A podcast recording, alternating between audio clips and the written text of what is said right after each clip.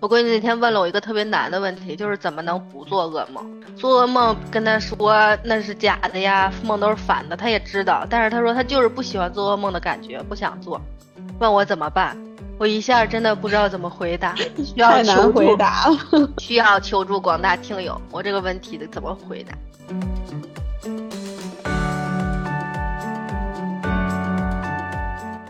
大家好，欢迎收听宝妈云嘚吧，我是什么都想干又什么都不想干的苏糖。大家好，我是因为春暖花开，各种活动猛增的鬼财神。哎，羡慕你什么都不干呀，有时间发呆多好啊！倒也不是，之前孩子放假就很多想干的事情或者想看的剧啊，甚至是想玩的游戏都攒下来了，想着说等孩子开学了就可以干了，然后那个代办事项的单子就越列越长。但是等孩子真去幼儿园了，哎，就往家一待，什么都不想干。我也是手欠啊，就在网上搜了一下为什么什么都不想干，太吓人了，说这是抑郁症的表现。怪不得说有病得去医院，不能百度呢，什么都是绝症。我就是懒了一下，执行力差了点，直接给我说抑郁了。这个他纯属是说反了呀，是得了抑郁症的人会对什么东西都失去兴趣，有什么都不想干的表现，而不是说什么都不想干的人就是抑郁症，真是醉了。其实不止我这样，之前日本最有名的那个家政女王，就是提出红遍全世界的那个断舍离理论的那个近藤麻里惠，说生完了三胎之后都有点想放弃整理了。她说每天就是仅维持家里最基本的整洁，不过人家是说把更多的时间用于孩子和家人的陪伴。所以啊，家里天天跟样板间似的那种，不是说明人有多勤快，只能证明家里孩子还不够多。多生几个可能也懒得干。日本还有一个挺有名的博主，家里七个娃，每天跟打仗一样，家里真的是很难不乱。主要是这样板间住着也不舒服，感觉没有生活的痕迹，反而不那么幸福呢。有人就喜欢那样的呗，萝卜白菜各有所爱。不过我们这里说的可以乱，不代表可以脏。乱和脏这是两个概念，基本的清洁工作还是要做好的。家里太脏对孩子的健康也不好。有娃的家庭都知道，家里的客厅是随着孩子不断成长一直在变。小时候围栏、地垫，这都是家家的标配。等娃长大之后，慢慢的恢复客厅本来的面目了。像我和财神的娃都上幼儿园了，在家的时间就变短了，对家里布置的需求也就不一样了。一些布置自然也需要随着他们的需求变化在改变。没错，我们家客厅从有娃出生到现在已经变了三次了，感觉过段时间还得再变一次。孩子在家，我觉得主要需要的就是几大块区域：学习区、阅读区、游戏区和睡眠区。我们先来说说学习区吧。首先是学习区位置的选择，我觉得有两种选择，一种是儿童自己的房间里，一种是在客厅。这里我先说一下前提啊，我们聊的是低幼儿童学习区的选择。这个年龄段的孩子，他还不具备独立学习的能力和习惯。就如果是年龄比较大的孩子，就不存在选择了，他们也不会听你的，都是自个儿说了算，可能更愿意自己在独立的空间里学习，包括叛逆期之后更需要自己的隐私。但是年龄比较小的孩子，涉及到陪读、辅导作业、学习习惯养成这样一个阶段，就需要我们考虑一下学习区的位置。究竟在哪儿比较方便你去陪伴学习？我家的学习区其实就在客厅的餐桌上，没有特地去买一个学习桌，觉得幼儿园还没有太大的必要。现在基本上就是在餐桌上画会儿画啊，做做手工什么的。日本这边其实也是提倡在客厅学习。研究表明，孩子在父母的附近学习，即使父母在干活、做饭或者加班，孩子也能感觉到家长的陪伴。不会觉得学习是件枯燥又孤独的事情，反而培养了在任何场所都能学习的习惯。现在国内也有去客厅化或者客厅书房化这一概念，就是为了营造读书的氛围，培养阅读的习惯。当然，也有人质疑说，孩子在嘈杂环境下不容易注意力集中，家人之间互相干扰，学习还是要放在小房间里头。这些都要结合家里情况来看。日本这边就很多都是一户建嘛，卧室在楼上，如果在小房间学习，再喊妈妈，妈妈可能来来回回上下楼就不太方便。而且日本的卧室都很小，可能客厅空间更宽敞。嗯，那咱国内呢，去客厅化这一概念是不是刚兴起不久啊？我觉得我都没听说过。国内的这个去客厅化，一部分人觉得很香，就晚上一家人在客厅各读各的书，各干各的事儿，就那画面想想还挺美好的。但是可能家里人少的情况下比较好实现，因为有一部分人改造完了觉得不方便，因为家里人多，客厅来来回回的就很难安静下来。尤其是家里和老人同住的，你晚上不得给老人活动区域吗？还得看看电视什么的。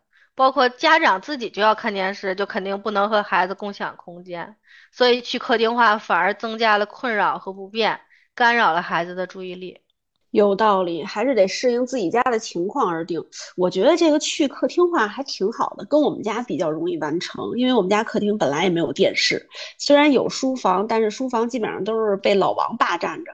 布布以后上学的话，自己的小卧室又太小，不太适合摆放那种过大的书桌或者书架什么的。我觉得可以尝试一下去客厅化这个设计。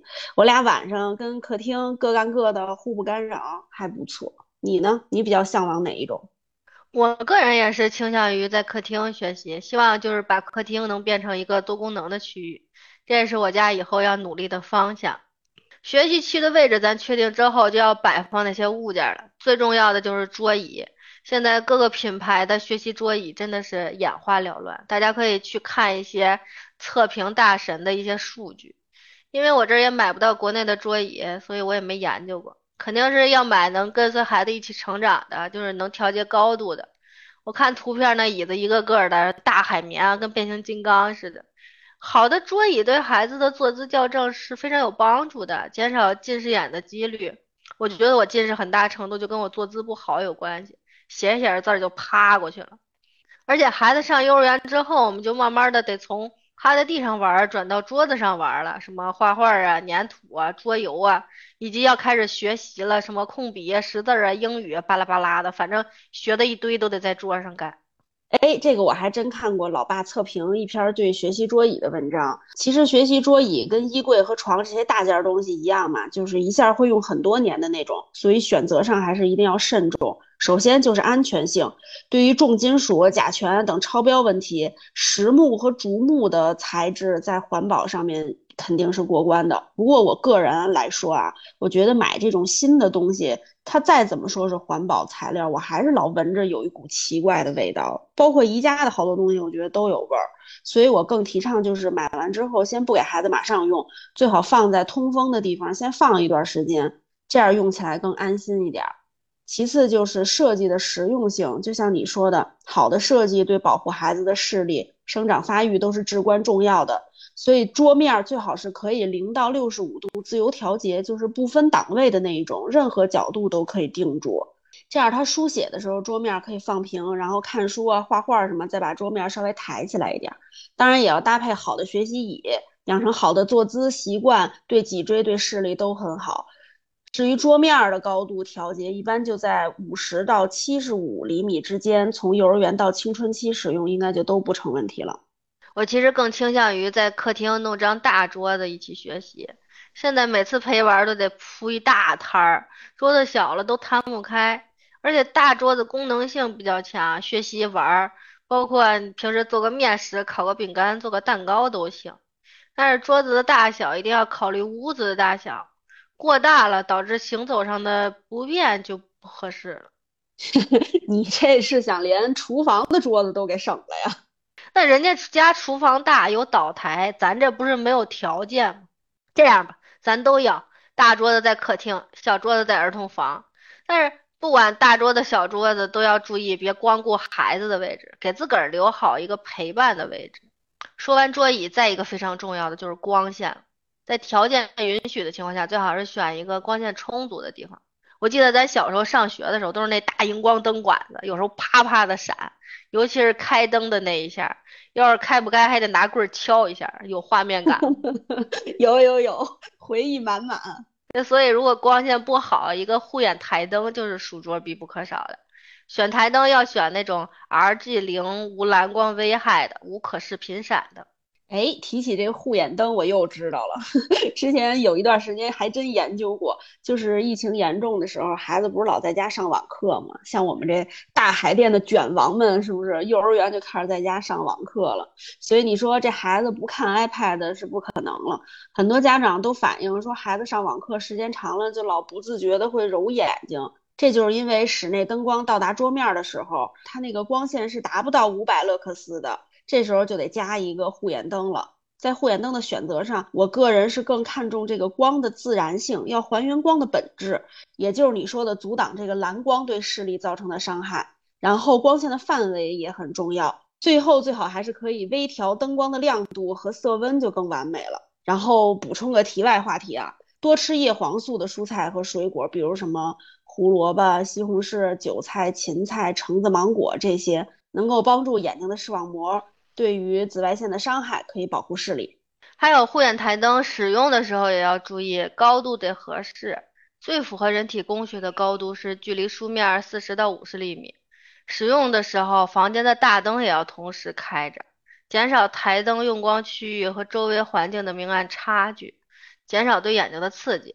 最近妈圈巨火的一种灯，我第一次见的时候真的是叹为观止。叫护眼路灯，你听说过吗？真的仿佛在家里放了一盏路灯啊！我知道，我知道，我之前研究护眼灯的时候，老看见有人剖那种图，就是我觉得他们应该是为了光照范围大吧。不过那种灯一般都是 LED 的，对于蓝光方面就会有点问题，所以还是不太推荐。学习区大件应该就是这些，再说点小件吧，比如收纳。现在孩子东西太多了，大的、小的、规整的、不规整的。学习区这个收纳确实得下点功夫，根据自己家的那个位置和东西选好收纳盒。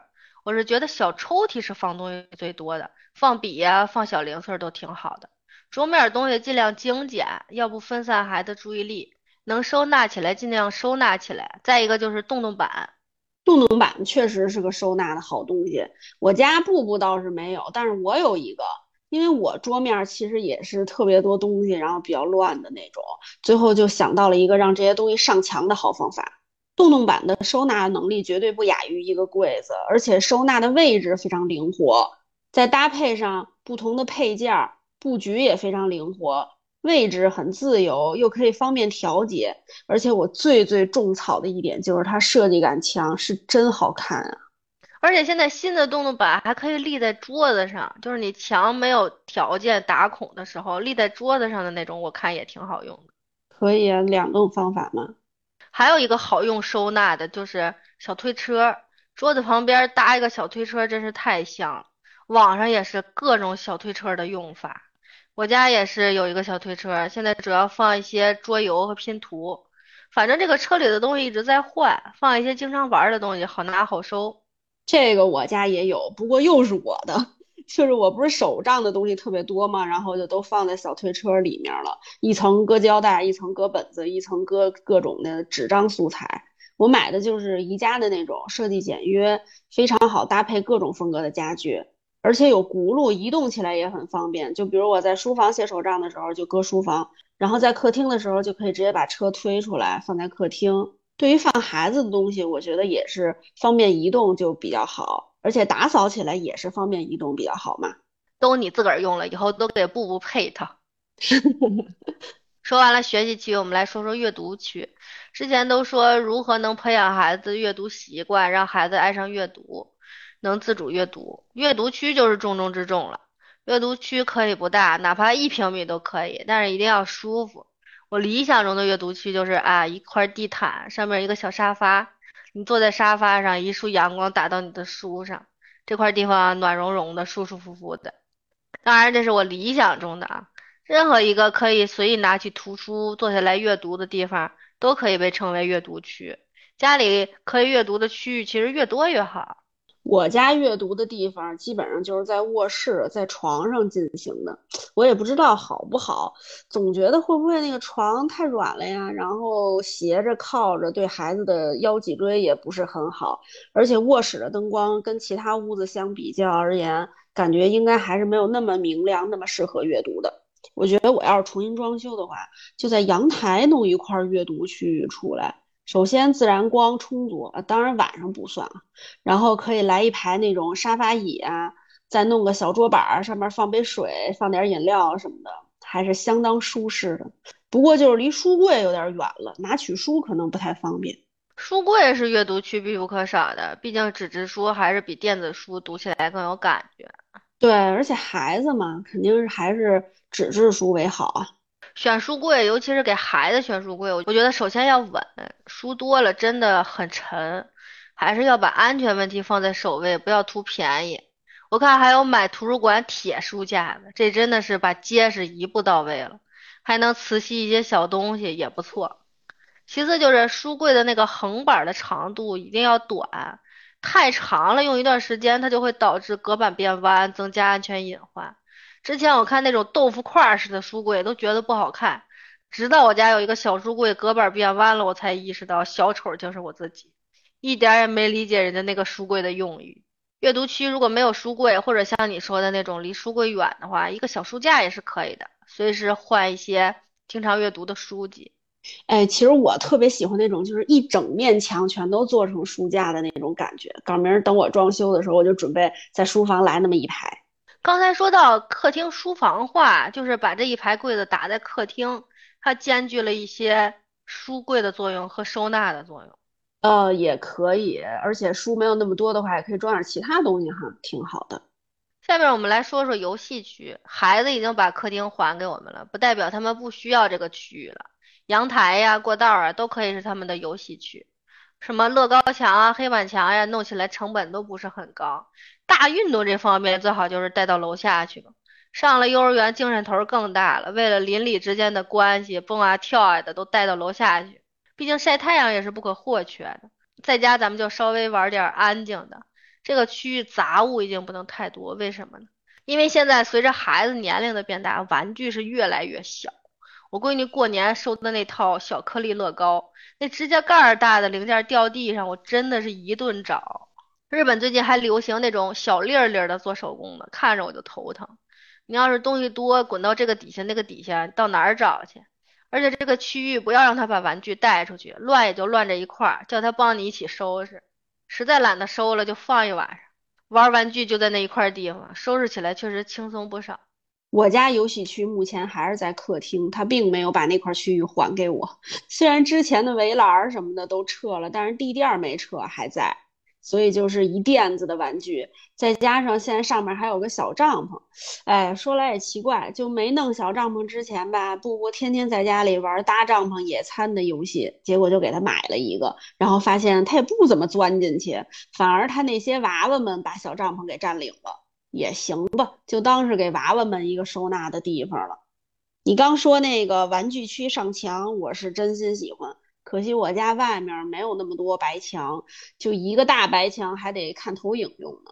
弄个乐高墙，弄个黑板墙，想想就真香啊！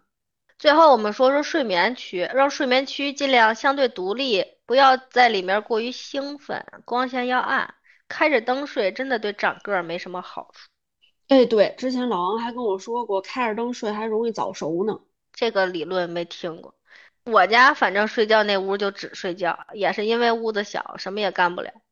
我家连睡前故事都不讲了，有时候故事没选好，嘎嘎的乐，你也不明白他乐在哪，还睡不睡？我家讲故事现在都白天，感觉进去那屋都能有睡眠条件反射。再过段时间，我家也着手分房睡这件事了，我估计不会太顺利，到时候再跟大家汇报进程。啊，你家都开始准备分房睡了吗？我们家这睡觉现在还得哄呢。哎，在睡觉这件事儿上，哪吒真的是天使啊！这就是我一个理想，不知道什么时候能实现。其实除了上面这四个刚需的功能性区域，一些季节变化区也可以搞一下，增加生活仪式感。嗯，没错没错，我就是特喜欢这种增加生活仪式感的东西。我家阳台就有一小块区域专门用于各种节日的布置。比如说什么春节呀，就布置的喜庆一点儿；然后儿童节就弄得可爱一点儿、卡通一点儿；圣诞节就搞个圣诞树什么的。每次都跟布布一块儿布置，也可以增加一些亲子的美好时光。说了这么多的儿童房布置，每个家庭的情况不同，孩子性格不同，需要大家找到合适自个儿家的布置，只要是符合自己的就是最好的。对，让人感觉到温馨，我觉得很重要。我在布置的时候就特别喜欢多弄一些相片框，我觉得有一些美好的回忆，就会让人觉得很温馨。这个家。最后推荐给大家一本书，叫《打造让孩子自主学习的住宅》，它主要讲的就是比起面积和宽敞，家庭成员之间的沟通很重要，不要过于划分独立的区域，把房间全都分隔开。要在家能感受到彼此的存在，随着家庭构成、工作兴趣和爱好的改变而改变，集合家人的力量，一起把家打造成更加宜居、有温度的生活空间。哎，不错不错，今天又是一个美好的收尾啊！我们就在这份美好中结束今天的节目吧。我们的节目每两周一更新，欢迎大家订阅。我们的节目目前可以在喜马拉雅、网易云、苹果的 Podcast 以及所有能接收到苹果播客的平台收听到。那我们就下次再见啦，拜拜，拜拜。